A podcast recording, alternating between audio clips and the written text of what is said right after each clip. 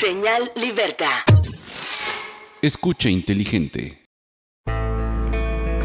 Si la austeridad fuera algo real y efectivo, se verían avances reales y no intentos desesperados de hacer las cosas fáciles. Esto trasciende al tacto político del Ejecutivo para con el Congreso, pero es importante hacer ver y saber que los diputados estamos para valorar y avalar, pero también para rechazar, y que nuestras decisiones estén apegadas a un consenso plural y no a órdenes de quien encabece el Ejecutivo. Además de que si no se necesita la aprobación del Congreso, ¿para qué tanta urgencia con convocar un periodo extraordinario para el próximo martes? Es lamentable tanta faramaya con la que opera el nuevo Amanezca.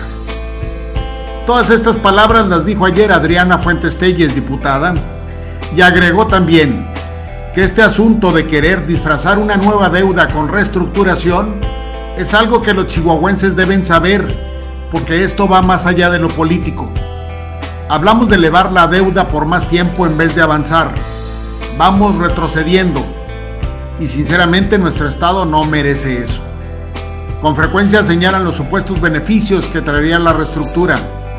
Hablan de una supuesta transparencia y no fueron para incluir en la iniciativa la información mínima, como estudios de viabilidad realizados por Vancomer, y cada vez que viene un secretario a explicarnos, se les olvidan las manzanitas con las que dicen que nos explican, aunque en el pasado periodo extraordinario los que señalaron que tenían dudas fueron los propios legisladores del PAN.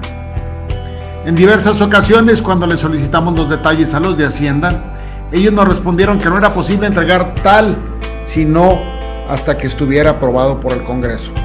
Y ahora resultan que sí saben cuánto pierde el Estado por minuto si no se da dicha reestructuración. Todo eso lo dijo Adriana Fuentes Telles ayer sobre la solicitud de empréstito para reestructurar la deuda. ¿Y saben qué? Los mandaron con cajitas destempladas.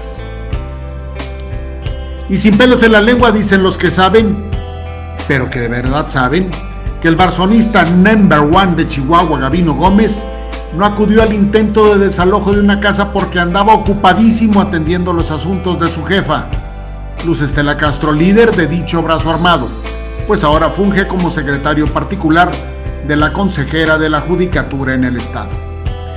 Pese a que Gavino ha estado en prisión, quién sabe cómo le hizo para meterse al trabajo al Tribunal Superior de Justicia del Estado. Bueno, aunque aún no confirman si lucha, le está pagando de su bolso, ya lo tiene dentro de la nómina. Lo que más llamó la atención es cómo los barzonistas estaban apostados en dicha vivienda desde la madrugada, cuando la orden de desalojo autorizada por un juez había sido liberada apenas unas horas antes. En el Poder Judicial dicen que Lucha Castro es tan obvia que ya pidió que le avisen por abajo del agua cada vez que se pretenda desalojar una vivienda o inmueble para ya darle el pitazo a su partido político, el Barzón, y que se movilicen rápido con su respectiva cuota. Faltaba más. Y sí, en el PRI las cosas se están batiendo y gacho.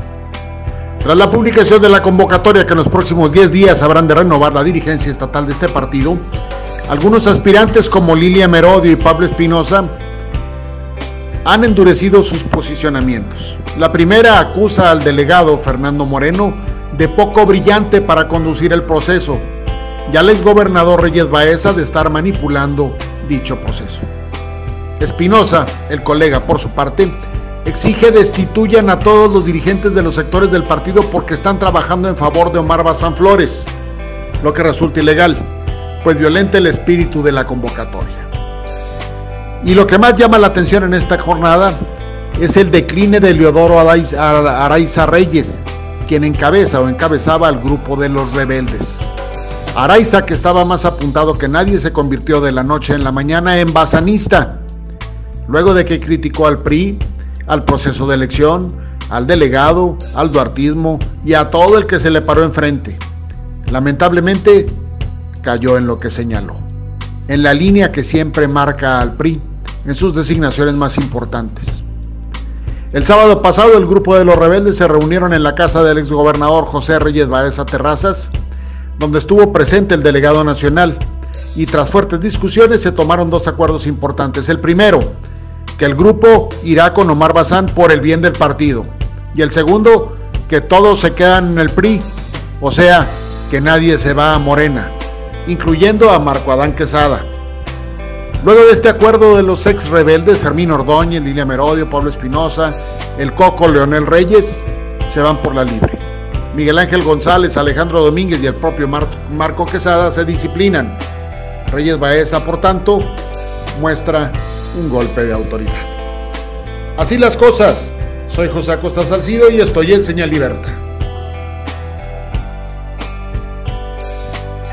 Señal Libertad. Señal Libertad. Señal Libertad. Señal Libertad. Señal Libertad.